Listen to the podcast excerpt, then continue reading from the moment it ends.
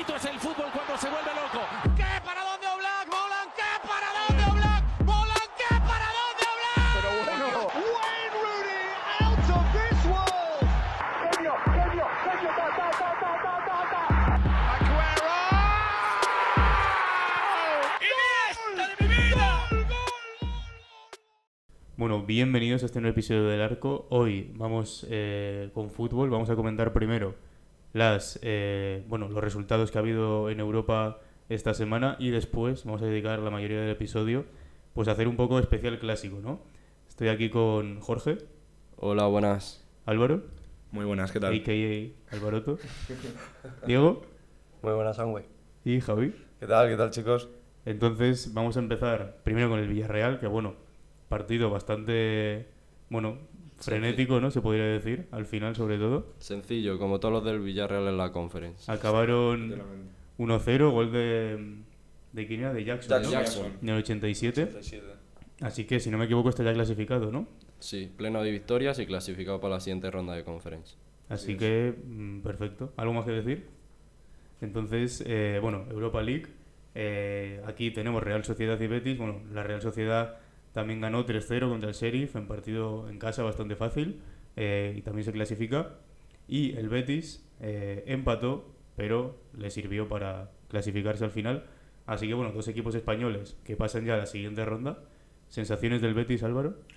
Bueno, yo vi el partido y mm, hay que tener en cuenta que el Betis, la victoria que, que obtuvo en, en Roma, pues eh, ya, por decirlo así, lo tenía bastante hecho.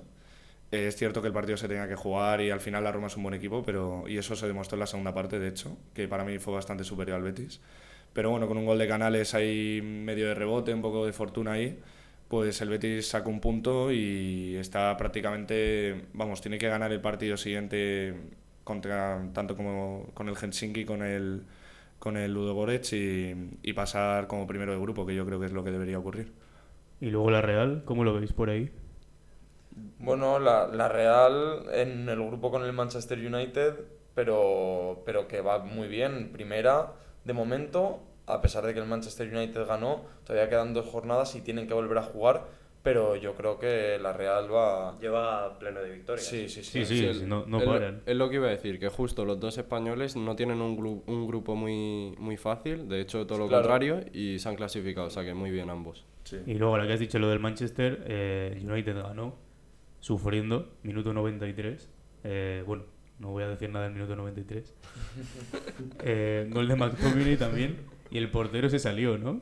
Por lo que hemos podido ver. Parecía Kameni, hizo un ¿eh? partidazo, hizo un partidazo. Sí, Yo he visto imágenes de, de Cristiano riéndose con el portero, rollo Sí, que, sí, no, sí, que no paraba de pararle todo. Sí, pero al final, como todos los partidos del United de esta temporada, que están sufriendo muchísimo, porque no tienen equipo para, para ganar fácilmente.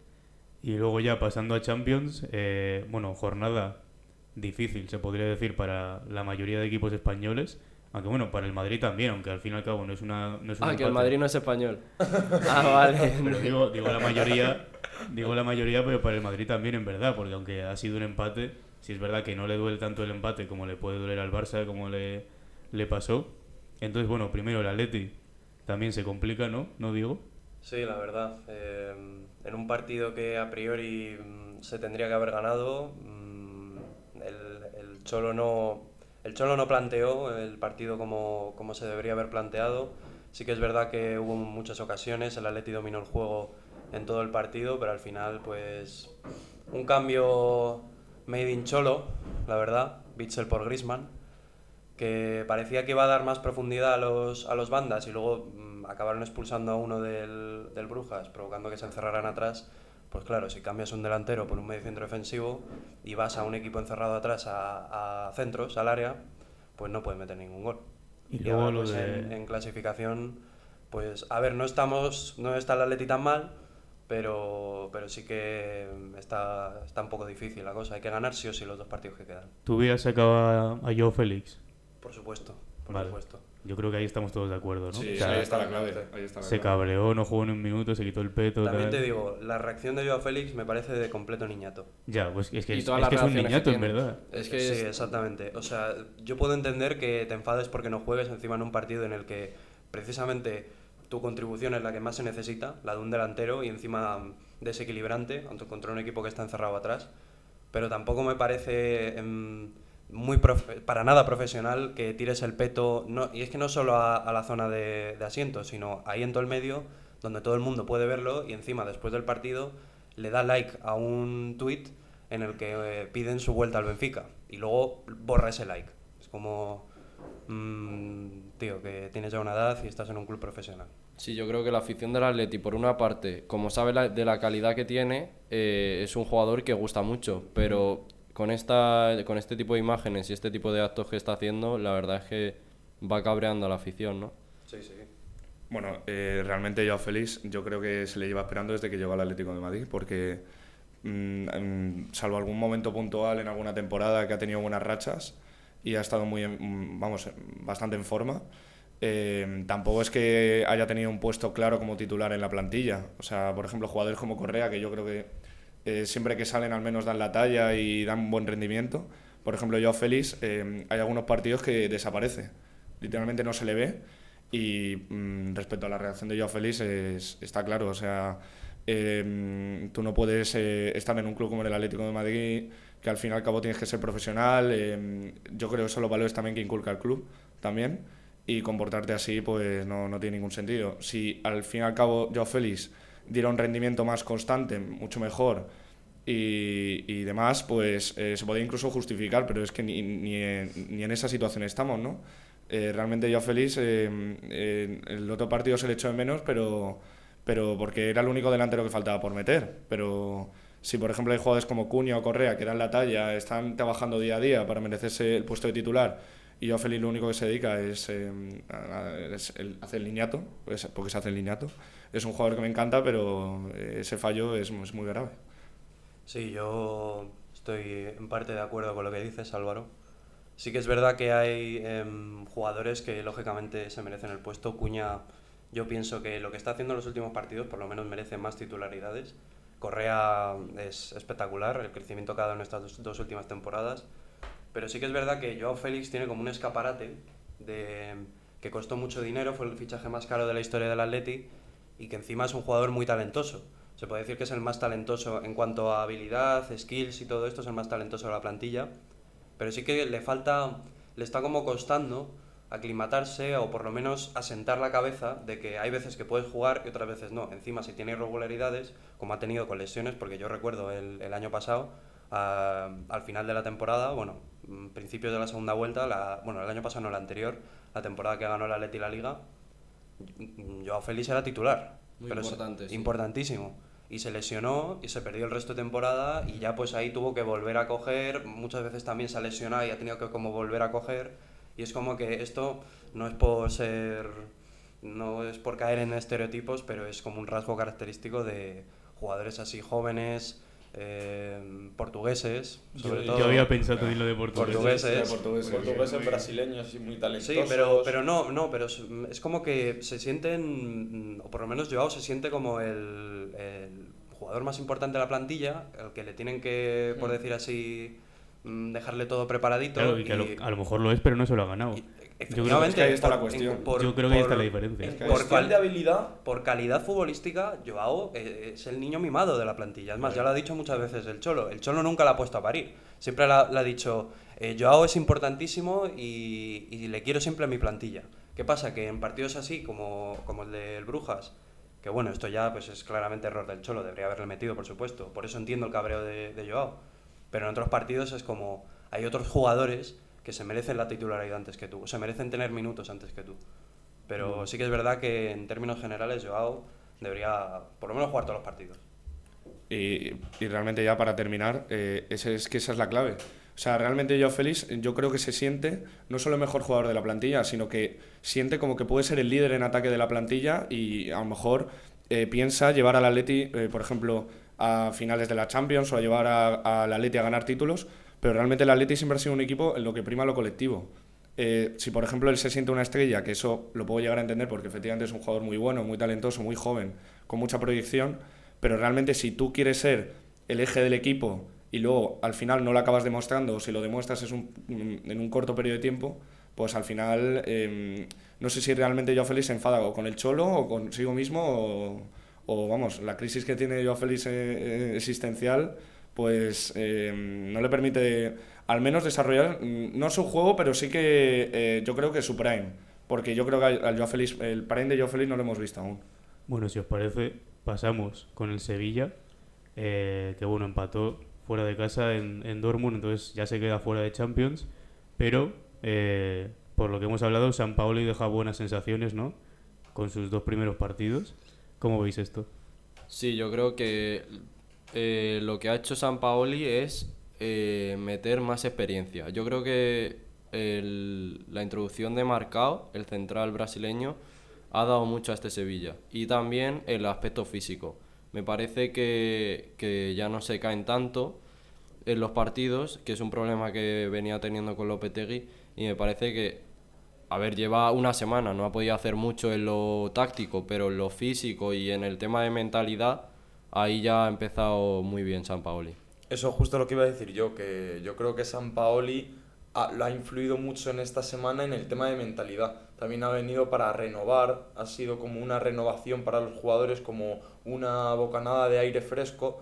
Y, vamos, el Sevilla ha jugado en, el otro día en Champions su mejor partido de la temporada, a pesar del empate.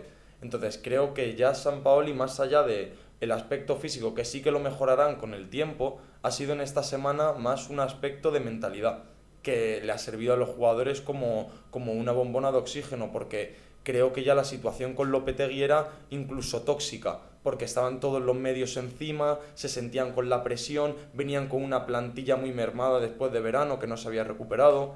Entonces, creo que San Paoli ha sido como un... Una bocanada de aire. Sí, sí, sí, totalmente. Sople fresco, ¿no? Exactamente. Eh, después el Liverpool, eh, así muy rápido también en Champions. Eh, empezó 1-1 el partido contra el Rangers. Empezó, empezó perdiendo. de Sí, hecho. empezó empezó perdiendo, de hecho. Perdiendo. Eh, y cada 6 minutos, a partir de ese momento, había un gol. Eh, aún así, o sea, quedaron 1-7. Aún así siguen segundos de grupo detrás de un Napoli que es alucinante. Que, por cierto, marcó eh, Salah el hack-trick más rápido de la historia de la Sí. Champions, que lo marcó en 6 minutos, En seis si no me minutos, equivoco. en seis minutos. Y en la segunda parte Sí. saliendo desde el banquillo. Firmino sí. también jugó muy bien. sí. Sí, Eh, está jugando muy y eso, detrás de un Napoli que es alucinante. O sea, ha ganado eh, los, los cuatro partidos que ha jugado en Champions. Tiene una diferencia de goles de 13, que es alucinante para haber jugado cuatro partidos. Y luego en, en la Serie A lleva 23 de 27 puntos Sí, posibles. Sí, sí, sí. O sea, está, Está haciendo un arrasando. temporadón. Está Qué locura. Por ahora, vamos, perfecto. Entonces, eh, yo creo que cuando hicimos el capítulo de la semana pasada, creo que dijimos que no estaban a ese nivel de pues para competir por la Champions. ¿Seguís pensando lo mismo? Que no están como en ese escalón. Es que em, yo pienso eso en cuanto a, a renombre del equipo. Quiero decir, no es un equipo que tenga tantas superestrellas como puede tener un Madrid, un Barça, un Atleti, el City, el PSG. Entonces, no se le pone ese cartel de favorito porque no tiene jugadores tan reseñables. Entonces, eh, ya veremos si puede ser una sorpresa como fueron Tottenham y Ajax hace unas temporadas. Pero para mí, de momento, sigue sin ser favorito. Bueno, por ejemplo, si comparamos este Nápoles o la plantilla que tiene este Nápoles con, como por ejemplo con la que tenía otros años, que tenía yo que sé, por ejemplo a Insigne, que es a mí sí me parece un jugador top mundial, o por ejemplo Mertens también, Sí, Mertens. era- eran, son jugadores de mucho nivel. Eh, ya si nos vamos más atrás, Hamsik y demás, pero bueno, eso ya fue hace mucho. Y si nos centramos en la plantilla que tiene ahora, yo ya dije en su momento en, en el anterior episodio o en lo- en los anteriores episodios que el eje o donde se centra el juego del Nápoles son jugadores que realmente no destacan, o sea, o que en sus anteriores equipos no destacaban. El extremo georgiano, Zamuanguisa, eh, eh, Giovanni Simeone, eh, incluso mm, Di Lorenzo como, como defensa, lateral derecho, Zielinski, o sea, como colectivo son un equipo muy bueno. Yo creo que lo que se está demostrando es que Paletti es muy buen entrenador. O sea, es brutal lo que está consiguiendo. Y bueno, mm, si todo va según lo previsto, va a quedar primero del grupo. Y bueno, la única duda que tengo yo es el desgaste físico, a lo mejor, de la profundidad de plantilla. Que yo siempre quiero remarcar en eso, que plantillas como por ejemplo tiene el Madrid, el City o grandes equipos, que al final tienen suplentes de muchas garantías y a lo mejor en Nápoles ahí por ahí puede flaquear. Sí, es, en eso tienes razón. En, en equipos así que dan la sorpresa y que son jugadores que, como dices, no son tan conocidos, por así decirlo, sí que es verdad que a, a lo largo de la temporada el desgaste físico les pasa más factura que a otros futbolistas que yo, que están más acostumbrados a jugar en, en la élite, a llegar siempre muy arriba en Champions y mantenerse muy arriba en la liga. Pero, pero bueno, siempre, siempre hay sorpresas ¿no? en la Champions League y yo creo que el Napoli mm, no es que mm, sea favorito para ganar la Champions, pero yo creo que va a dar una sorpresa más eh, grande que incluso la que está dando ahora. Yo creo que para responderte a tu pregunta, Ángel, vamos a tener que esperar a las eliminatorias. En cuanto Sí, lleguen las eliminatorias, veremos si de verdad el Nápoles es favorito o no. O simplemente una sorpresa. Y además que si quedan primero de grupo tendrán un emparejamiento más asequible. A priori. A priori. A priori, veremos. Veremos. Eh, y bueno, ya, antes de comenzar con el clásico, vamos a comentar muy rápido eh, los partidos de Real Madrid y Barcelona. Primero, Real Madrid empata al final con Rudiger, que bueno, Rudiger, en vez de parecer que había ido a jugar un partido de fútbol, parecía que había, Ah, quedado, que no. había quedado con McGregor, ¿no? Y, y- y ni eso, parece que va a la guerra. Partiéndose la cara. Le ha metido una Tyson.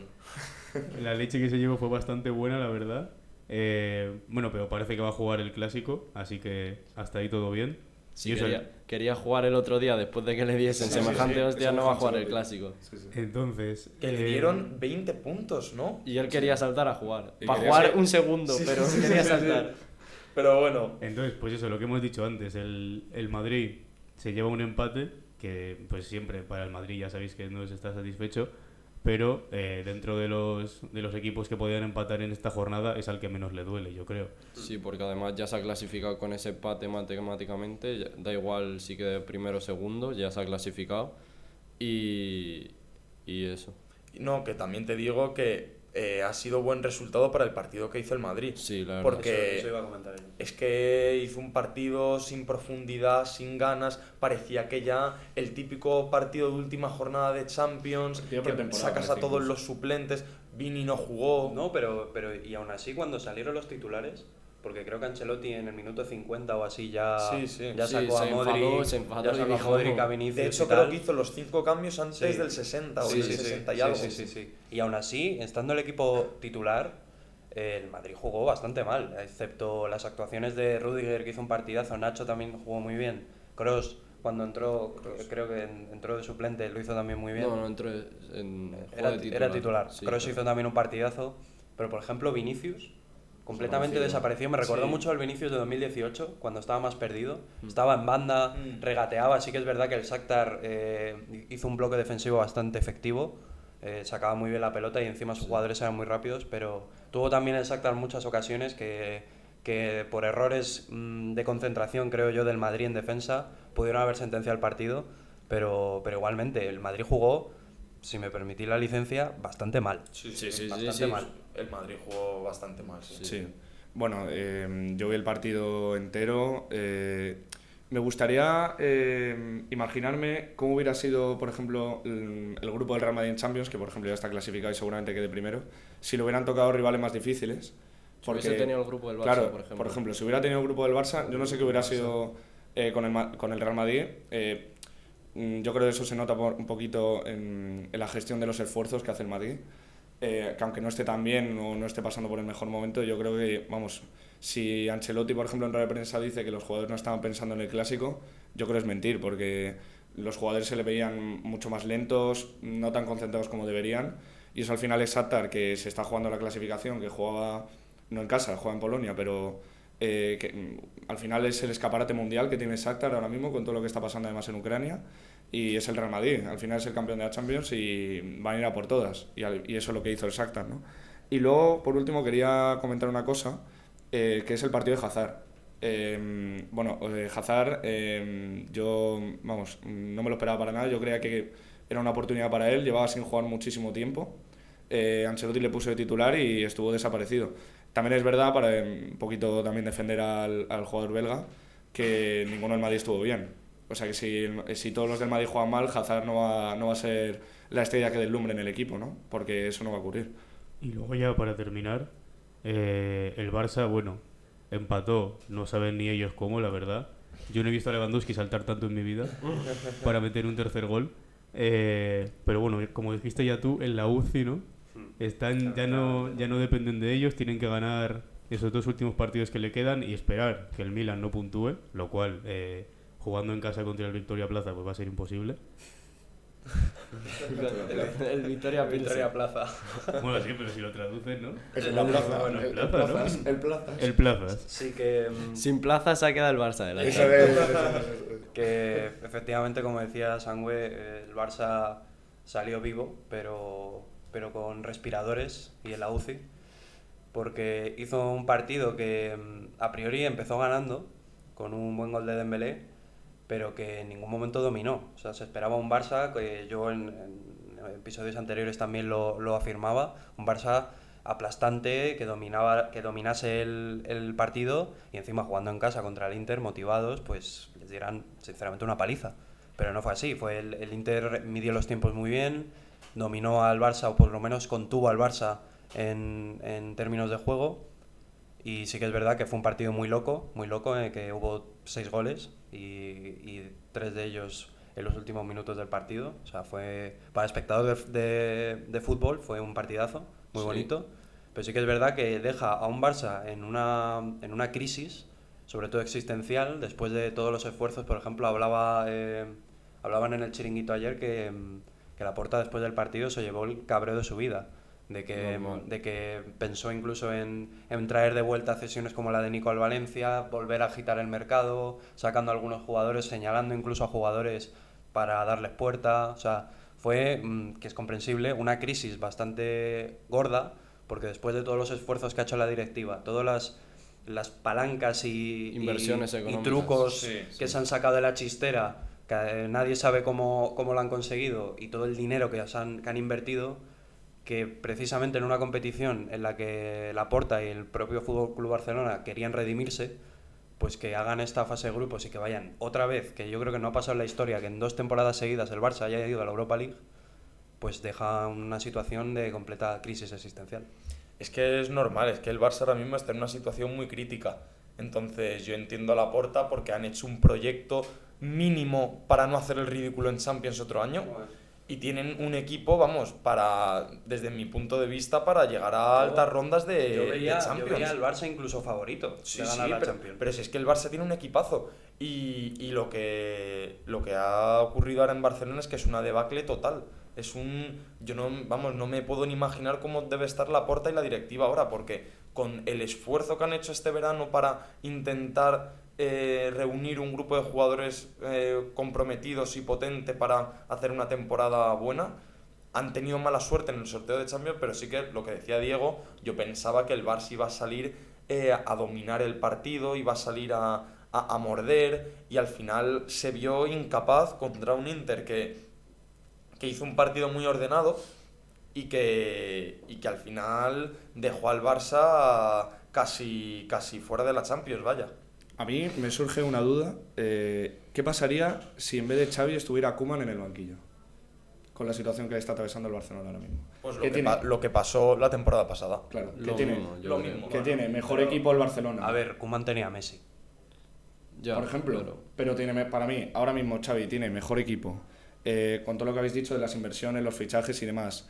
Eh, las expectativas mucho más altas, que para mí el error de Xavi no solo está en el planteamiento y en la táctica, sino también en relajar a los jugadores con la presión que tenían encima, porque yo creo que en un partido tan importante, que en, teoría el Barcelona sabe manejar estos partidos, históricamente se demuestra, porque es un gran club, por ejemplo los jugadores parecía que mm, estaban muy nerviosos.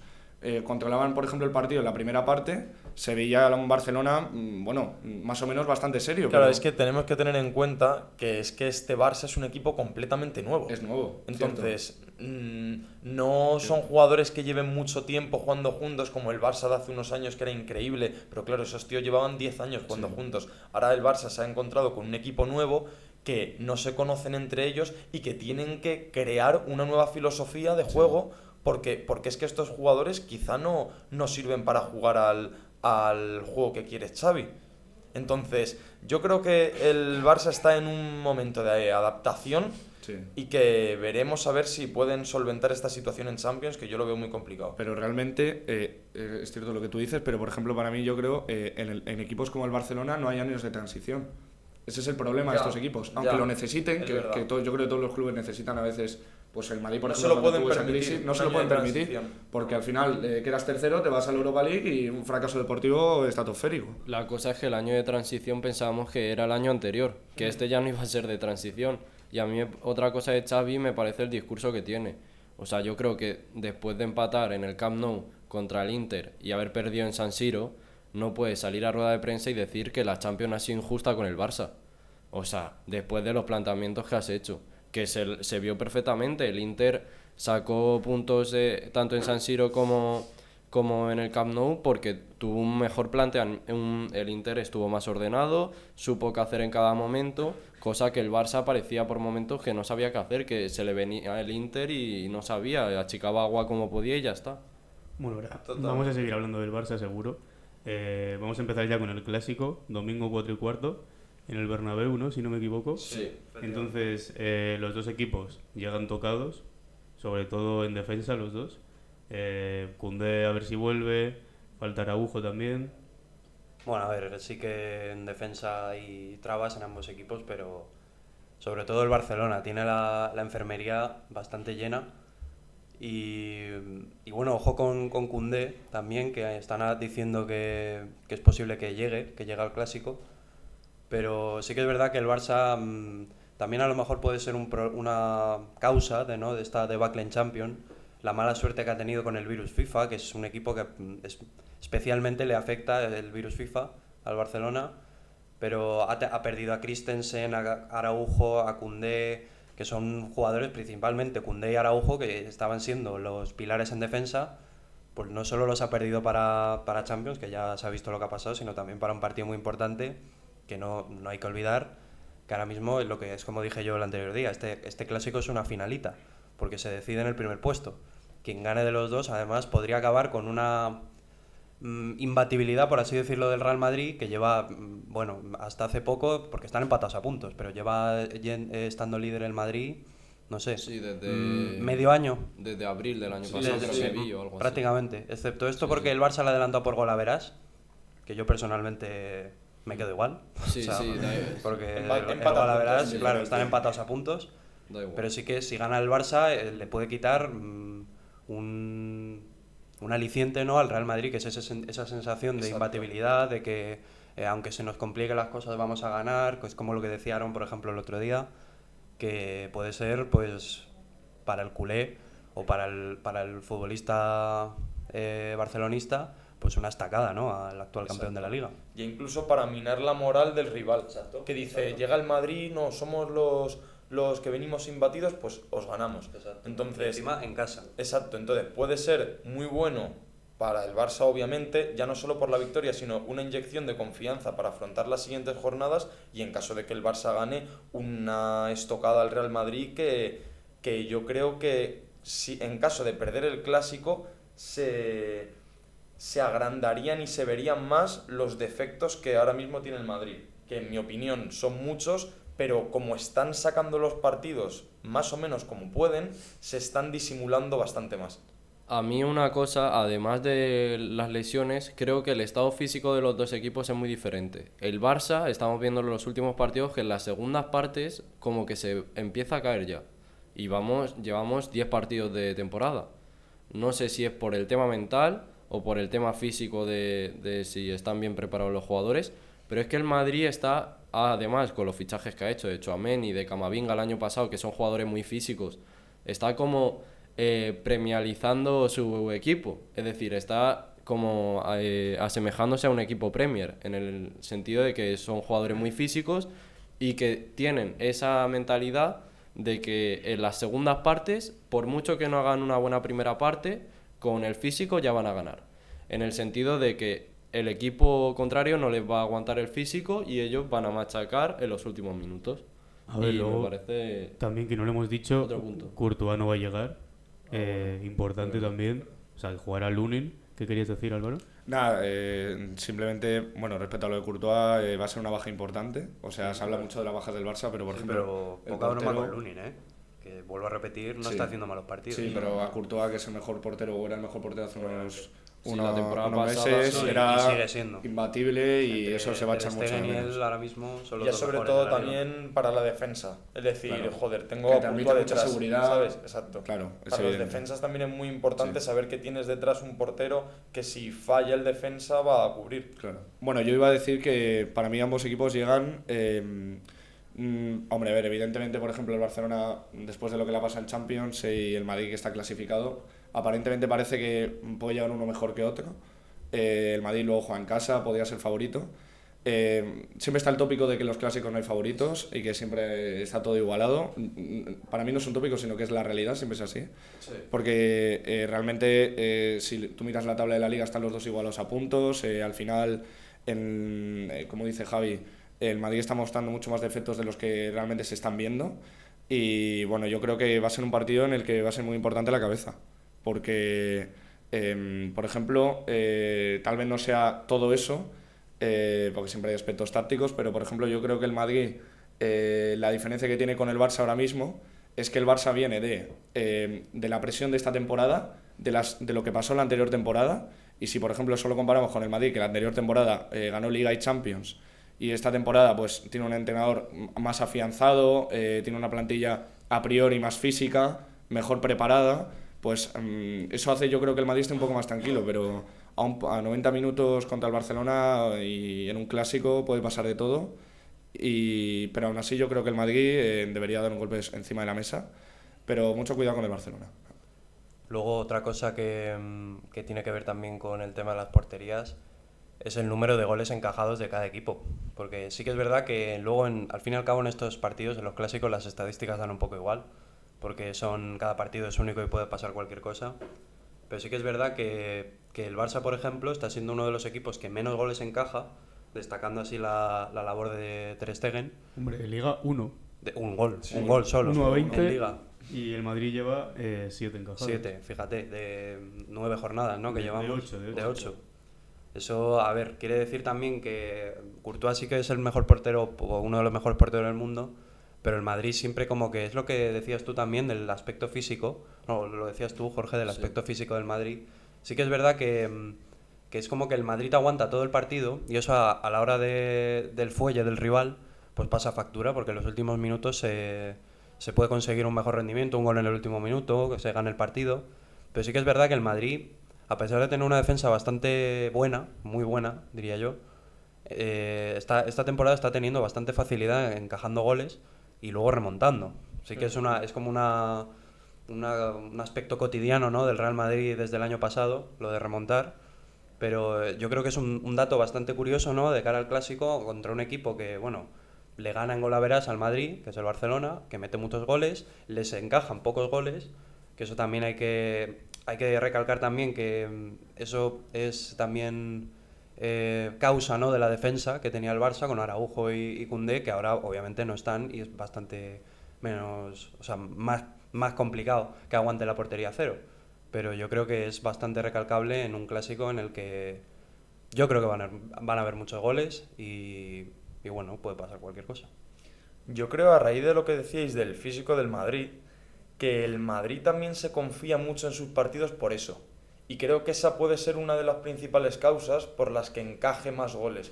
Porque como se ven tan superiores físicamente, que sí que es verdad, como decías tú, Jorge, jugadores como Camavinga, eh, Valverde, Modric, aunque tenga mil años, sigue aguantando. Son jugadores muy físicos y que aguantan tanto y tan rápidos que en un momento de debilidad del rival te pueden hacer un, un destrozo.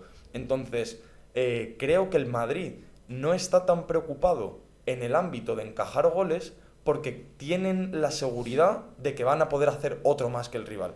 Entonces, para, creo que para el Madrid ya no es tan importante que les encajen gol, sino el, el ver que ellos van a poder marcar otro porque son mejores físicamente. Entonces, lo que decíais vosotros, de lo que decía Diego, de eh, la típica de remontar del Real Madrid, como se ven tan superiores, dicen, pues cuando el rival vaya aflojando, nosotros vamos a seguir al mismo nivel, entonces vamos a poder marcar, da igual que nos metan ahora.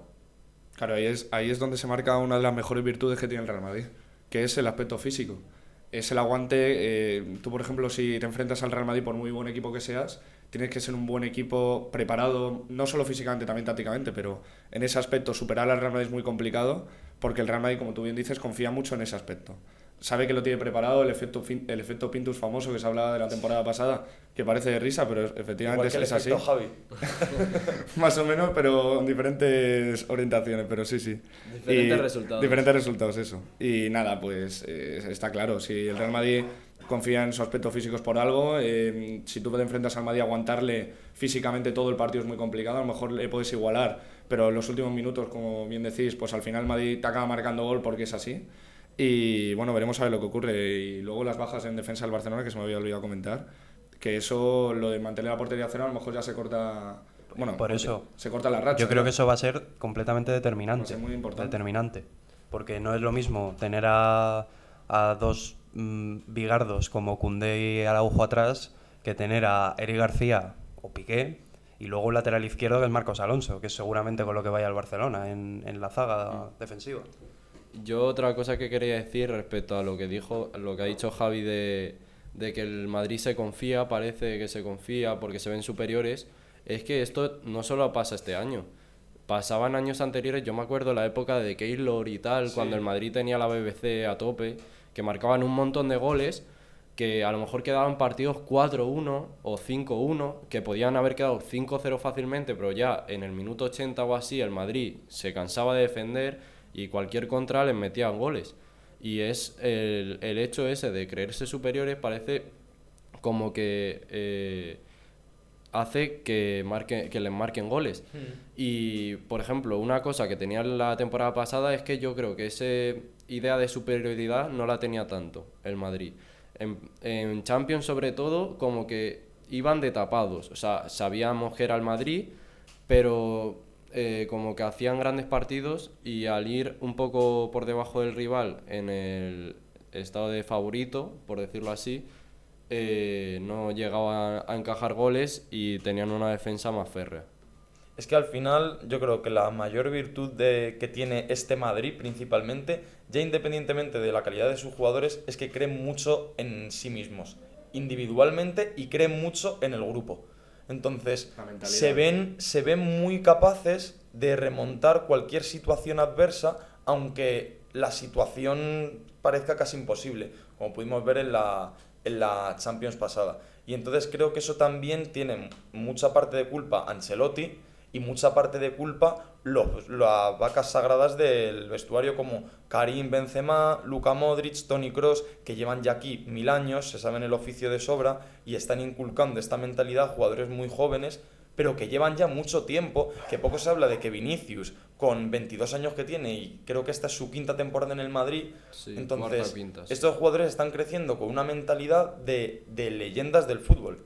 Entonces se crea en el ambiente un vestuario, se crea en el, en el vestuario un ambiente de, de mentalidad muy fuerte. Entonces creo que esa es la mayor virtud que tiene ahora mismo el Madrid. Yo creo que eso, eso le lleva pasando al Madrid desde que salió su principal estrella, que era Cristiano. O sea, Sí.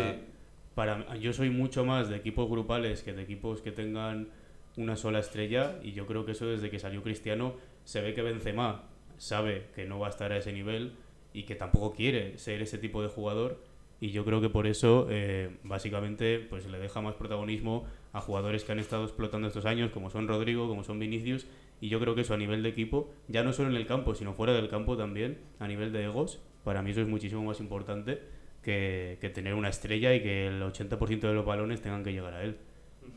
Yo creo además que en el caso del Barça, hablando del rival del Real Madrid, eh, a pesar de que se haya ido Messi, no están teniendo esa función de, a ver, es un equipo totalmente nuevo y al final las estrellas que han llegado como que no están consolidadas en el club. Eh, pero aún así creo que no tienen ese ambiente que dice Javi de que eh, grandes estrellas eh, como inculcan los valores del club a, a las recientes llegadas. A mí lo que me pasa con el Barça es que les veo como muy. A la directiva lo veo como muy explosivas. En plan, eh, como que no tienen esa confianza en su plantilla y como que si no ven resultados en una temporada o en una temporada y media tienen que hacer cambios muy rápido. Y yo creo que eso hay equipos más top que no les pasa, que a lo mejor le dan como más ese tipo de confianza a sus jugadores y dicen, vale, acaban de conocerse casi todos, por decirlo así, hemos traído un nuevo entrenador y como que tienen que empezar a adaptarse y para mí eso, por ejemplo, el Real Madrid obviamente no ha tenido un cambio tan drástico, pero sí es verdad que han ido entrando nuevos jugadores, sobre todo a nivel defensivo, eh, y no veo esa, como esa mentalidad de, vale, si este año no ganamos la liga o si este año nos eliminan en Champions, nada, me quito a cinco jugadores, traigo a otros cinco y como que destruyes el equipo prácticamente. Y para mí el Barça, como lo que decíais de la porta antes que se cabreó después del partido, que decía de traer nuevos jugadores, yo eso no lo haría, porque al fin y al cabo no les está dando oportunidades, ¿no? Claro, es que también tenemos que ver que es muy importante de dónde viene el Barça. Entonces, eh, el Barça viene de su época dorada, de, de hacerse unos años que posiblemente sea de los mejores fútbol que hemos visto nosotros en nuestra vida, de los mejores juegos. Entonces, eh, cuando han ido pasando las temporadas y el Barça ha visto que, que no les funcionaba la fórmula o que no había resultados, ha sido como, como muy contraproducente para ellos y también para la directiva. Ha sido como, joder, llevamos tantísimos años haciendo las cosas bien, nos lleva saliendo todos estos años las cosas bien, que quiero que salgan bien otra vez, pero quiero que salgan bien otra vez ya, Ya. porque somos el Barça. Entonces, yo quiero volver a ser ese Barça de 2009, 2011, 2015, que gana la Champions, que tiene a los mejores jugadores del mundo, al mejor mediocentro del mundo, que tiene jugadores en arriba que son totalmente determinantes y que, y, que quiero que lleguen ya los resultados. No quiero esperar otra temporada de transición, porque somos el Fútbol Club Barcelona y creo que eso es lo que le está pasando a la porta, que es lo que decías tú, que quiere que lleguen los resultados ya, porque quiere recuperar otra vez al antiguo Barça. Pero es que, por ejemplo, eh, todos los discursos que se dan, por ejemplo, hay veces que Xavi, por ejemplo, eh, demandaba eh, más, por ejemplo, decía, bueno, es que esto a lo mejor es un equipo nuevo, necesitamos tranquilidad, paciencia, poco a poco, no sé qué.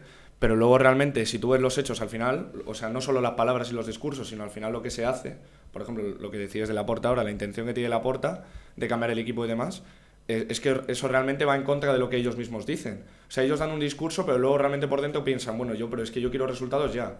Pero es que yo quiero ganar títulos ya. O sea, la obsesión que tiene el Barcelona con ganar títulos es mm, no se corresponde realmente con, lo- con, lo- con la situación que están atravesando ahora mismo. Y yo creo que también se tienen que dar cuenta que económicamente ya no son tan superiores como lo que decías de, del Barça del Sestete y todo esto. O sea, yo creo que hay equipos que en los últimos años, ya sea con cambios de propietarios, con los jeques, todo esto que hablamos siempre, pues como puede ser el City, el Chelsea también, que ha subido un montón, este tipo de equipos, pues han crecido mucho económicamente y ya hay jugadores que no dicen, vale, me, voy- me quiero ir al Barça.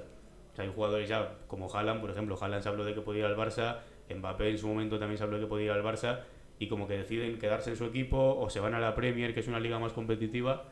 No, Bueno, bueno, pero yo creo que eso tampoco es así porque, por ejemplo, un tal Robert Lewandowski dejó al Bayern de Múnich por irse al Barça sí, pero ya es un en jugador... aras, en aras de un proyecto que, que a priori pues esperaba que fuera esta temporada, pero que, que es lo que decías tú antes.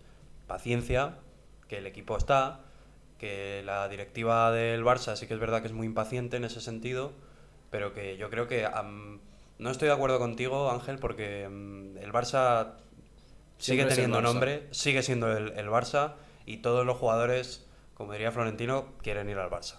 Al final es que la, la primera carta de venta del Barça es el Barça. Es Sí. decir, es como le pasa al Madrid. eh, no pueden competir por, por sueldo, porque en eso ya está el PSG, ya está el, el Chelsea, ya está el Manchester City. Entonces, eh, ¿tú quieres venir al Barça? Ven al Barça. ¿Qué te ofrecemos? El Barça. Porque Sí, somos el Barça. Yo creo que esos cambios tan drásticos de, de problemas de la directiva, que al fin y al cabo se hacen públicos casi siempre, yo creo que eso sí que tira para atrás un poco al jugador, como que no ve una base sólida, ya no, Estabilidad. Sí, claro, no ve, estabilidad, no ve estabilidad en, en el club, ya no solo en la plantilla, sino en general en todo el club.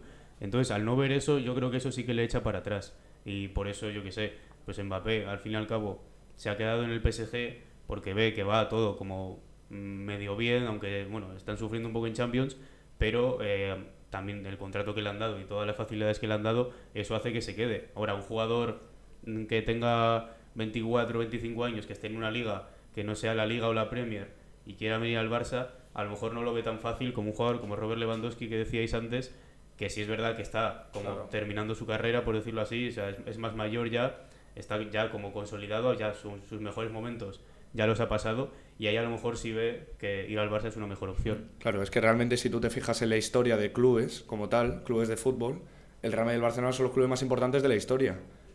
¿Qué es lo que ocurre al final? Que si tú te fijas en, la, en la actualidad, no en la historia del club, sino en la actualidad, el Barcelona ahora mismo eh, está como está. El Real Madrid eh, es reciente campeón de la Champions, es verdad, pero tampoco está... eh, O sea, no, algo que me llama mucho la atención es que siendo el campeón de la Champions, por ejemplo, no se le considera favorito a ganar la Champions otra vez. Y es el campeón, ¿no? El, vigente campeón.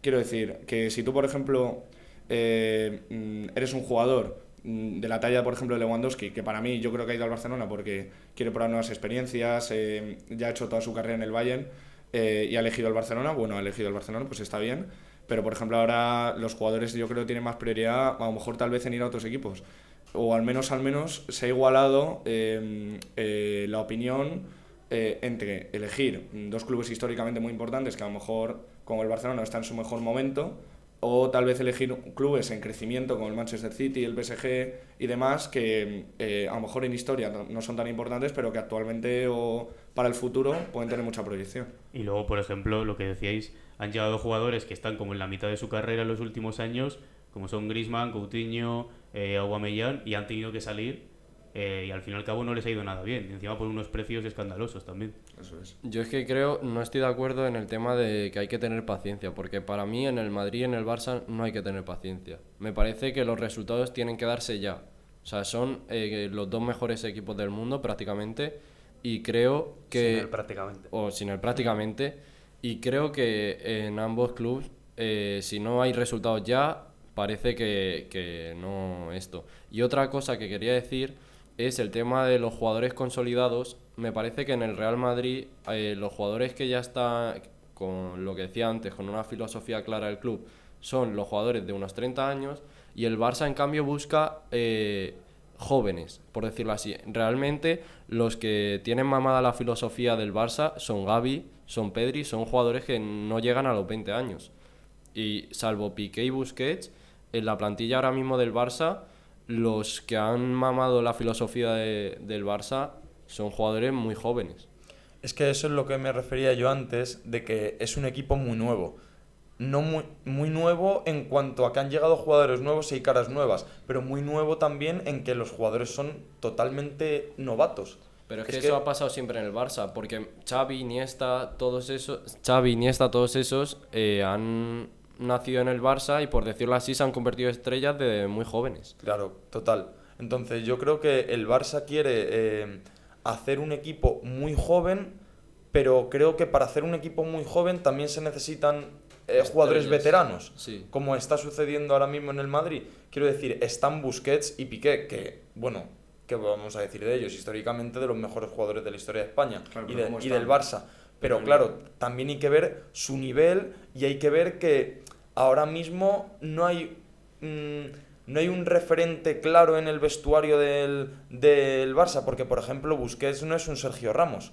Quiero decir, no es un jugador que vaya a ser el líder claro y que digas, joder, que, que tío, este capitán me impone. Entonces, em, yo creo que lo que le falta al Barça también es esa, esas figuras que también te- se veía en Messi, en Xavi, en Iniesta, que inculquen esa mentalidad totalmente en los demás Es que al jugadores. final el referente del vestuario del Barça es Xavi, no es un jugador, es, el Xavi, entrenador. es Xavi. Bueno, vamos a pasar ya para terminar con un que prefieres del posible prefieres? del posible 11 ¿Tú qué prefieres? con ánimo de lucro. Un que prefieres con ánimo de ¿Hamburguesa lucro. o pizza? Eh, entonces, posible 11 de- del Madrid y del Barça. Primero, en portería, Lunin o Ter Stegen. Yo creo que aquí, o sea, por mucho que Lunin esté dando el nivel. Yo ¿Vale? Ter Stegen. Yo sin duda Ter Stegen. Ter Stegen. Ter Stegen. Yo Ter Stegen también. Eh, Rudiger o Eric García. Rudiger. Antonio. Rudiger. Rudiger. Toñín. Eh, Militao o Piqué. Militao. Limitado. Eder Militao. Militao. Militar. Y un momento, eh, hablamos del momento actual, obviamente. Exacto, exacto. Hablamos del Hombre. momento actual. Hombre, históricamente el encima. Claramente. Eso es así. Sí, pero para aclarar, Eh, luego, Álava o Valde. Álava. Mm, actualmente Álava, pero ojito con Valde que tiene bastante proyección. Sí, sí, Sí, sí, Sí, sí. Valde tiene muy buena pinta, pero ahora mismo Álava. Igual. Álava, pero Valde me gusta mucho. Yo Álava también. Eh, Carvajal o Sergi Roberto. Yo te voy a decir Carvajal. Le veo mejor actualmente, vaya.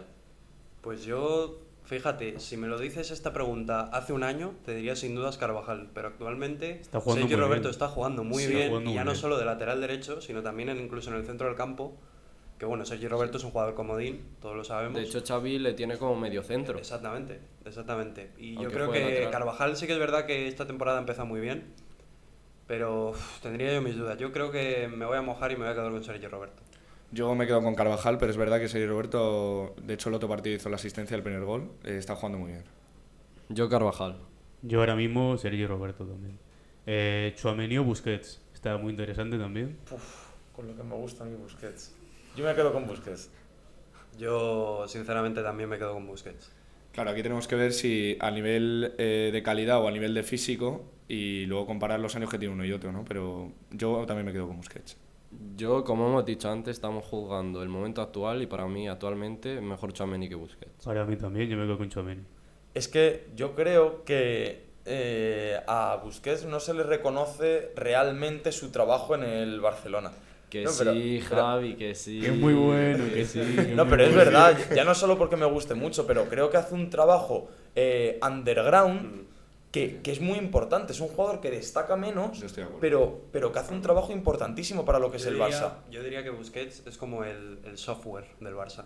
No Sí. se le ve, pero si, Pero- si le quitas el software, el ordenador no va. No, no furula. Correcto. Es el cortafuegos. Después, otra igual que la de que la de Chouameni Busquets, Kroos o Gavi. Yo aquí me quedo con Antoñín. Yo, fíjate, Gaby, Gaby está, está siendo una de las revelaciones de estos dos últimos años, pero esta temporada empezó un poco, un poco regular. No mal, no mal, bueno, eso siempre, porque tiene mucha garra y mucha intensidad, pero yo creo que está cometiendo errores y no está como, como al nivel de a lo mejor el año pasado cuando se le descubrió. Y Tony Kroos, bueno, que Tony Kroos es Tony Kroos. No puedo, no puedo dar ningún adjetivo porque es simplemente Kroos. Así que, Yo, por supuesto, la térmico cross. Yo aquí me quedo con Gaby. Antonio siempre en mi equipo. Eh, y otra igual también, joven contra experimentado ya, contra Madurito. Eh, A, ve- a 20 minutos de aquí. Modric o Pedri. Yo me quedo con, con mi viejo favorito, con Luka Modric. Yo voy a discrepar porque creo que Pedri ahora mismo está a un nivel increíble y ah, creo que es incluso mejor que Modric actualmente. A mí, con la del delantero, me parece esta la comparación más difícil de los dos once. Y aún así, yo escojo Modric por la experiencia y demás, pero pedí nivelazo. A mí es que me pasa una cosa, que Modric ha sido siempre mi jugador favorito, pero ahora que parece que está decayendo, que con los años ya va a ir y parece que nace Pedri, es que Pedri se está convirtiendo en mi jugador favorito ahora. Se Entonces, baja del barco. Sí, me bajo del barco para montarme en el barco de Pedri. Entonces, para que no se me tache de madridista, a pesar de que le tengo en el corazón y quiero mucho a, a Modric, aquí elijo a Pedri. Yo me sigo quedando con Modric, la verdad. Eh, después, Vinicius o Dembélé. Eh, a mí me están gustando mucho los últimos partidos de Dembélé. ¿eh? Es una, sí, está jugando Eh, genial, la verdad. quería remarcar porque además muy insistente, que eso también en un extremo me parece que es muy importante, que porque un extremo puede fallar un Y montón. muy comprometido también, ¿eh? Sí, Que ha recuperado la confianza de una manera loca. me, me voy a quedar con, con Vinicius por la importancia que tiene en el Madrid, pero por muy poco, ¿eh? Mira, yo, yo estoy de acuerdo contigo, Javi. Dembélé juega bastante bien, pero yo creo que, que esa insistencia y esa ofensividad ¿no? que tiene ese plantel ofensivo que, tienen, que tiene Dembélé, Vinicius también lo tiene. Y yo creo que Vinicius tiene una cosa que a Dembélé todavía se le encasquilla un poquito, que es la efectividad. Porque Dembélé es muy ataca mucho, dribla mucho, pero luego al final el último pase o el tiro lo acaba fallando. Y es algo que es una, es una irregularidad que, que a Dembélé le está marcando y, y realmente pues da pena porque Dembélé es- es- está nublando a un jugador que podría ser, pues eso, al nivel de los mejores del mundo, si no, si no lo es ya. Totalmente, al final que- está como Vini hace... Sí, en Bueno, más o menos, más o menos, sí, parecido. Y yo que creo que, que en este caso es mejor Vinicius por- porque Vinicius eh, ya esa, esa baja efectividad la ha subido y ahora pues dribla muy bien, se va de todos, el último pase no lo falla y a veces incluso pues llega a portería y mete gol. A nivel, de, a nivel de ser determinante en, en sus respectivos equipos, yo creo que Vinicius es mejor que Dembélé. Yo lo que decía Diego, además me parece que Vinicius se ha consolidado y Dembélé como que está al nivel de Vinicius hace dos o tres años, entonces ahora mismo prefiero a Vinicius. Yo también me quedo con Vinicius. Una pregunta antes de seguir. ¿A quién hemos dicho más? ¿A Chouameni o a Busquets? A Busquets. A Busquets, vale. El siguiente es Valverde o Rafinha. Yo aquí también complicada, porque Rafinha está jugando ahora muy bien, pero me voy a quedar con Valverde. Yo creo que mm, aquí son dos perfiles de jugador distintos. Sí, es el porque problema son también. Valverde es un jugador que se ha reconvertido entre comillas a extremo porque viene del medio campo y Rafinha es más un extremo Puro. que dribla, sí. que, que más que tirar o, o tal, pues prefiere regatear y pasar, centrar. Es algo que Rafinha se le da muy bien, pero bueno, yo creo que, que en cuanto a nivel ofensivo, Valverde es un tío que se deja los me vais a permitir la licencia, pero se deja los cojones en el campo. y, eso sí. y encima corre mucho, pasa bien, pega, pega melones de pases, pero melones efectivos. En plan, que pasan entre tres o cuatro piernas. Así que yo creo que en este caso, de momento, me quedo con Valverde. Y encima un jugador muy, muy, muy comprometido con el equipo también. Sí, son perfiles diferentes. Eh, Rafinha a mí me parece que es un jugadorazo, pero el momento de forma de Valverde es espectacular. Eh, está muy en forma y yo me quedo con Valverde. Yo me quedo con el pajarito que creció halcón, Fede Valverde. Es que Valverde es gracioso porque parece que lleva en la cantera 25 años. Sí. o sea, Sí, parece que, sí, que ha nacido en. Madrid, parece que ha nacido en Móstoles. Pero no, eh, nació en Peñarol. Nació en Peñarol. Futuro capitán del Madrid para mí, ¿eh? Cuidado. Eh, bueno, yo también me quedo con Valverde, por si hay alguna duda. Y eh, la última también muy interesante, Benzema contra Lewandowski. Yo aquí me voy a quedar con Roberto, básicamente por las últimas semanas de Benzema, porque está lesionado y estamos hablando de, de cómo llegan los jugadores al clásico y más después del partido del Inter que Robert Lewandowski marcó dos y un golazo de cabeza, por cierto, eh, creo que viene en mejor forma. Sí, yo estoy de acuerdo. Actualmente es, es un debate muy difícil elegir entre Benzema y Lewandowski, pues, porque son dos jugadores estratosféricos. Y Pero también actual- muy diferentes entre ellos, ¿eh? Pero actualmente, eh, como llegan ambos jugadores, Benzema lleva lesionado bastante tiempo. Es más, estos últimos partidos no ha, no ha carburado como suele ser eh, a lo que estamos acostumbrados. Y Lewandowski, pues a pesar de, de algunos partidos desaparecidos en Champions, pues está a mejor nivel que Benzema, así que yo me quedo con Roberto. Bueno, respecto a lo que tú decías de que son muy diferentes, yo no, a mí no me parecen tan diferentes y me sorprende, porque yo pensaba lo mismo que tú, porque yo a Lewandowski le he visto eh, en el Barcelona adaptarse al juego del Barça, jugar muy bien. O sea, combinar muy bien con los jugadores, saber moverse y bueno, efectivamente ahora eh, Lewandowski está bastante mejor que Benzema, pero bueno, las circunstancias son las que son, Benzema sale de lesión y a ver qué ocurre, pero en principio Lewandowski. Yo, a pesar de ser mucho de Benzema y de que creo que le van a dar el balón de oro eh, el día siguiente del clásico, el lunes, eh, aquí también me quedo con Lewandowski por eso mismo que decía, por ejemplo, antes con Tchouaméni y Busquets, aunque me parece buen jugador Busquets, elijo a Tchouaméni por el momento de forma, pues aquí al revés, aunque me parece buen jugador Benzema y soy muy de Benzema, por el momento de forma me quedo con Lewandowski. Yo me quedo con Robert. Con Robert. eh, Roberto. Robert que, De Niro. Dicho esto, nos ha quedado, si no me he equivocado, eh, Ter Stegen en portería, eh, la defensa, toda la del Madrid, la verdad. Rudiger, Militao, Álava y Carvajal.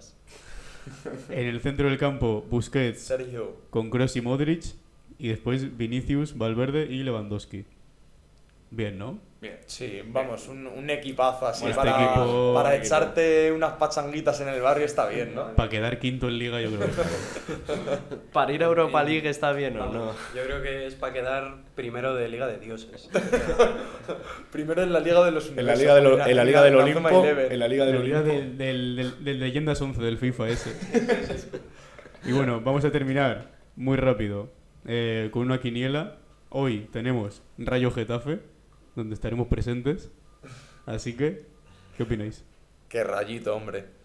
Yo también, el rayo. El Rayo. Getafe. Yo voy a decir el Getafe también. ¡Vamos! Eh, No después, después eh, tercero contra cuarto, Bilbao Atleti. También se juega en el tercer Muy puesto. buen partido. Así que muy buen partido. Joder, Javi. partidazo. Eh, para mí el Athletic Club. Creo que están haciendo un temporadón y que tienen un equipazo y creo que van a ganar. Empate. Yo también creo que empate. Empate. Yo, por el momento de forma de los dos y porque juegan en San Mamés, Athletic Club. Claro, yo iba a decir lo mismo, porque jugar en San Mamés me quedo con Bilbao. Después, Liga Francesa, PSG Marsella, clásico. Eh, Venga, me mojo. Yo creo que va a ganar el Marsella. Yo creo en el PSG, sinceramente. Yo creo en el Marsella. Ahí Yo está. creo, yo creo que el partido no va a estar en la cancha, va a estar en las calles. Los ultras ahí dándose de Literal- hostia. literalmente. Eh, y no, eh, yo PSG. Yo también PSG. Eh, después, partidazo también en Inglaterra, Liverpool City. Buah. Eh, Liverpool viene de ganar 1-7, pero en Premier no está haciendo no está haciendo buenos partidos, no está haciendo buena temporada y en cambio el City está haciendo un temporadón y encima tiene a- al Rumba. Así que El rumba, sí, pues. así que yo me quedo con, con el Manchester City. Yo también me quedo con el Manchester City. El otro día Guardiola se reservó a Haaland en el partido de Champions y está claro el objetivo que es eh, a ver, para continuar la racha con el Liverpool, así que el City. A mí este partido me jode mucho que coincida con el clásico porque empieza a las 5 y media y va a coincidir con la segunda parte del clásico. Pero bueno, se verá la segunda parte del Liverpool-Manchester City y aquí me quedo con el City. Eh, yo voy a decir empate, la verdad. Empate. yo veo un empate. Yo creo que el Liverpool, después de los sus dos últimos partidos. Es que en Premier, en Premier se me hace difícil ver un empate, no sé. En Ya, partidos así. raro. sí. Goles que hay, ¿no? Sí, sí, Son sí. goles- Como que se me hace raro. Sí. Eh, después, volviendo a la liga, tenemos Celta Real Sociedad. Para mí la Real Sociedad, pero también otro partidazo. Yo creo que será un partido complicado, pero creo que si la Real hace las cosas bien se lo lleva. El Celta.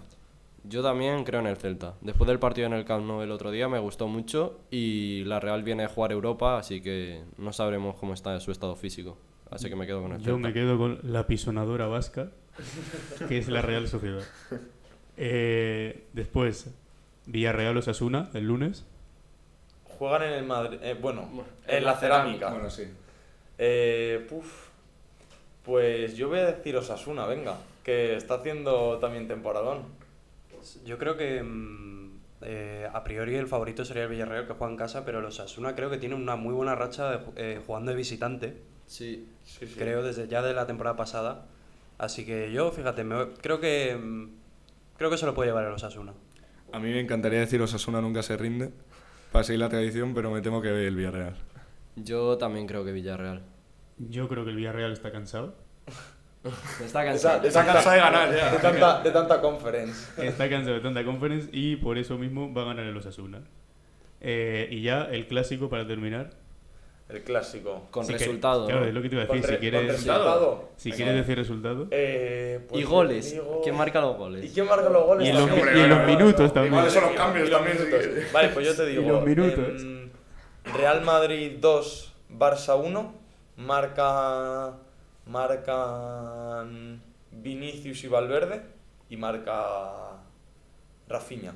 Y yo para el Barça. Rafinha, yo también. Yo, uf, yo creo que me voy a tener una pedrada. La pedrada, creo que, creo que va a haber un un 2-2 bonito para el espectador del fútbol. Que van a marcar eh, uno, uno Modric.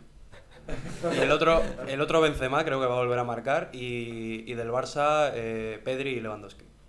Bueno, yo creo que va a ser un resultado corto porque está muy igualado. Yo creo que va a ganar el Real Madrid 1-0 y va a meter su primer gol Chouameni. Yo, hablando de pedradas, también creo que va a haber cuatro goles, Volvieron. pero va a ganar el Barça 1-3. Con goles en el Madrid de Benzema y en el Barça uno de Pedri, uno de Rafinha y otro de Lewandowski. Yo iba a decir 2-2 también, pero bueno, para no repetir. Eh, 3-2 para el Madrid. Voy a decir eh, Vinicius, Rodrigo. Yo soy muy de Rodrigo. Y eh, Antonio, Antonio Cross. Desde fuera Ah, del área, ah, como Rudiger, otro, No, otro de Rudiger, cabeza. por eso he especificado. Eh, Antonio Cross, como siempre, de fuera del área.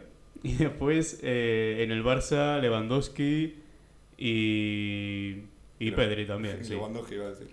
Bueno, dicho esto, terminamos ya por hoy. Yo creo que ha quedado bastante bien, la verdad. Hemos podido hablar de todo, nos ha hecho muy largo. Así que, eh, nada, si queréis decir algo para terminar. nada, eh, fin de semana como siempre, repleto de partidazos. Clásico eh, a las 4 y cuarto, a la misma hora más o menos el... 5 y media, Eso es, City- City-Liverpool. Ah, bueno, tenemos también eh, MotoGP. Sí, efectivamente. Gran Premio de Australia. Va a ser Así una carrera interesante. No hay Fórmula 1, así que bueno, pues MotoGP a tope también. Mucha intensidad deportiva. Lo único, lo único lo malo que es que habrá que madrugar, porque es a las 5 de la mañana. Bueno, a quien madruga ya sabéis, ¿no? O, o, o, otra técnica es no acostarse. Claro, También. También es buena. Esa es buena. la de quedarse en Palme también está bien. Exactamente. Eh, luego NBA empieza el martes, Del martes así que el, miércoles. el miércoles hablaremos seguramente de lo que pase. Y nada, ya sabéis, redes sociales, Instagram, TikTok, Twitter, arroba el arcopod. Estamos por ahí siempre colgando todo lo que Siempre pasa. activos, siempre activos. Eh, y nada, un saludo. Genio, genio, genio, ta, ta,